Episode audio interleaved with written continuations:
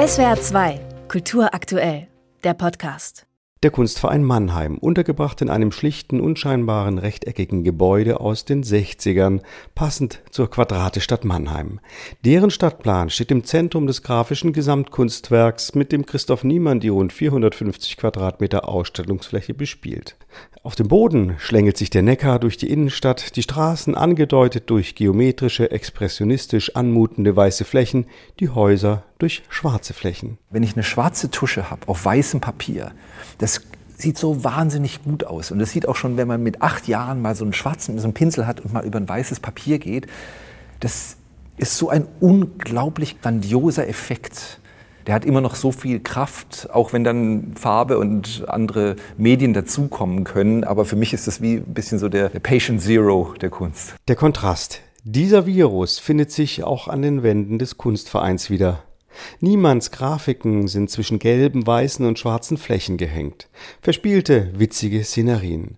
Unzählige technische Geräte, vom Dampfkessel über die Glühbirne, das Telefon, den Computer bis hin zur Satellitenanlage sind über ein wildes Durcheinander von Leitungen miteinander verbunden. Daniel Düsentrieb hätte sich das nicht besser ausdenken können.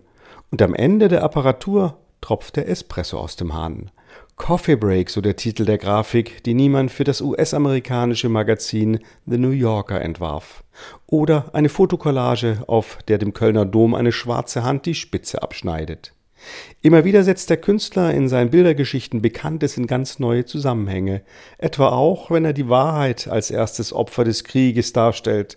Pinocchio sitzt in einem Panzer, seine lange Nase steckt im Kanonenrohr.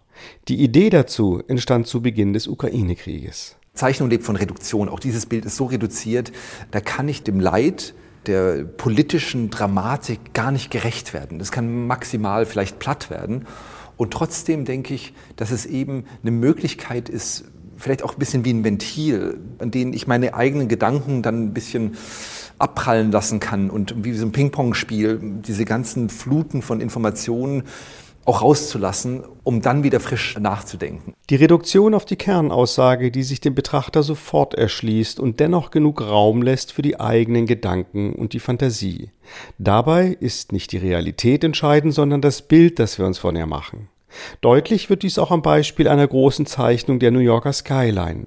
Hochhäuser ragen in den Himmel und werfen ihre Schatten auf die Straßenfluchten. Auch dies ein einzigartiges Spiel mit dem Schwarz-Weiß-Kontrast, das nicht nur einen Eindruck von der beispiellosen Architektur gibt, sondern auch gleichzeitig die permanente Hektik in der Metropole spüren lässt. Christoph Niemann weiß, wie der Mensch beim Sehen tickt. Die Stadt New York ist auch ein schönes Beispiel. Als ich das erste Mal hingekommen bin, dachte ich so, die Freiheitsstadt ist eher ein bisschen kleiner, als ich mir das vorgestellt habe. Und so viele Straßenschluchten, es gibt ein paar Stellen, an denen man wirklich die Straßenschluchten hat, aber man sucht ja noch so nach diesem Bild im Kopf, das man von einem Ort hat. Und das ist vielleicht auch eine Sache, die ich in der Zeichnung versuche zu machen, mich eher dem Bild anzunähern, das wir im Kopf haben, weil die Realität vielleicht manchmal nicht so sexy ist, wie wir uns das wünschen. Eine klare, reduzierte Bildsprache, Geschichten, in denen sich jeder wiederfindet, viel Humor und Ironie statt Fingerzeig. Ob Siebdruck, Linolschnitt, Aquarell, Fotokollage, Animation oder Comic.